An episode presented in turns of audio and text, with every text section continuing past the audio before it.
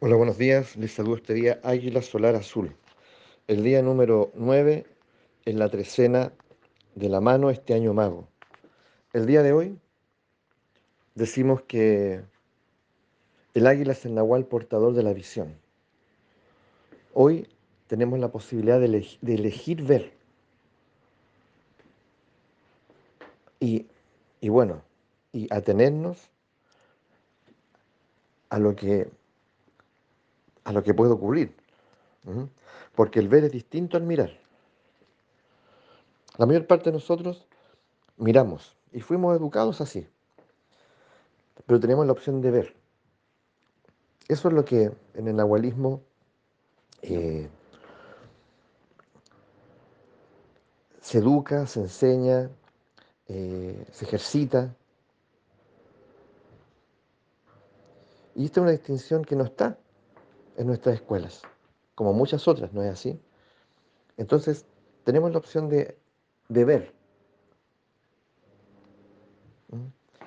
en lugar de solo mirar. ¿Cuál es la diferencia? En el mirar,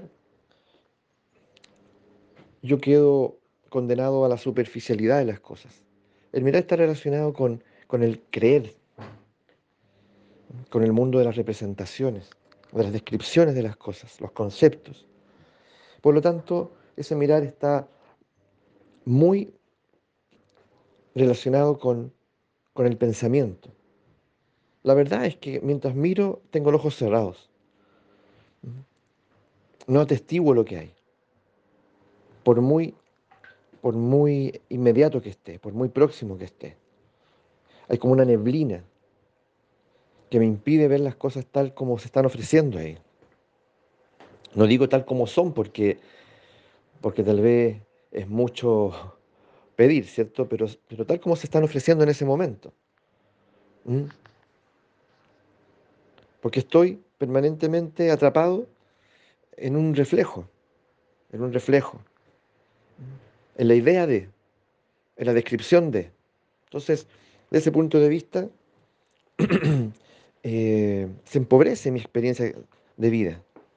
Entonces yo no tengo experiencia de mi madre, de mi padre, de mi pareja, de mis hijos, del mundo, de mis compañeros de trabajo, porque ya estoy atrapado en la descripción que tengo de ellos y ellos de mí.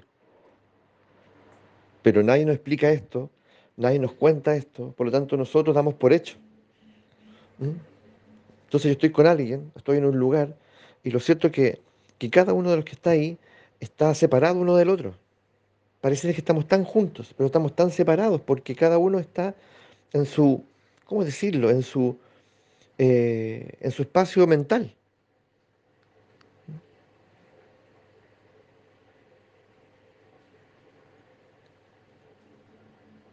En cambio, el ver es, una, es un,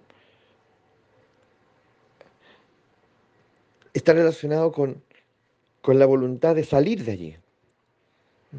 Está relacionado con, con la posibilidad efectiva de atestiguar las cosas así, tal como se están ofreciendo en el momento. Tiene que ver con el abrir los ojos. Por lo tanto, yo le pido al águila que, que me ayude a abrir los ojos. No dar por hecho que los tengo abiertos. Tal vez no lo he abierto nunca. Entonces le pido abiertamente, por favor, ayúdame a abrir los ojos. ¿Ya? ¿Pero estás preparado? No sé, no sé, pero quiero abrirlos. Me, sujeto aquí de la silla, me siento, no sé, pero, pero elijo ver. Elijo ver. ¿Mm? Y es ahí, ahí cuando voy a volver a encontrarme con el asombro. Voy a encontrarme cara a cara con el infinito. Ahí mi vida va a cambiar drásticamente, porque voy a dejar de estar aburrido, voy a dejar de estar cansado, voy a dejar de justificarme, porque hay tanto que vivir, hay tanto que ver, todos los días diferentes. Nada es idéntico, nada, nada, nada, ni, nada en mí y nada afuera. Es un flujo real. Todo fluye y se transforma, como me han dicho. ¿Mm? Yo lo he creído, pero ahora lo puedo atestiguar, lo puedo sentir. Mi cuerpo, todo mi ser se, hace parte de ese flujo. creativo, transformador. ¡Oh, qué maravilla! Ahí quiero estar yo, pero para eso tengo que ver, para eso tengo que abrir los ojos. Entonces, esta es la, gran distinción de este momento. ¿Mm? Mirar o ver. Y puedo danzar entre uno y el otro, ¿ya? Pero son mundos diferentes. Totalmente diferentes. Entonces, ¿cómo yo sé que estoy solo mirando? Bueno, sencillo, porque tal vez tienes la sensación hace bastante tiempo que la vida no ofrece nada. Es todo tan predecible. La verdad que, que yo esperaría algo diferente, algo distinto. Tengo esta sensación como de hastío, incluso a veces estar como a la deriva. No sé bien si me gusta esto, lo otro. También perdí gratitud. Ya no, dejé de ser un ser agradecido. Así no tengo nada por qué agradecer. Nada de qué asombrarme. Bueno, si es así, estás en el mirar. Ya, pero tan drástico. Sí, porque cuando estás en el ver, el ver, ya, te lo aseguro, el asombro, la gratitud son protagonistas, absolutamente. Y este sobrecogimiento, este estremecimiento en tu cuerpo.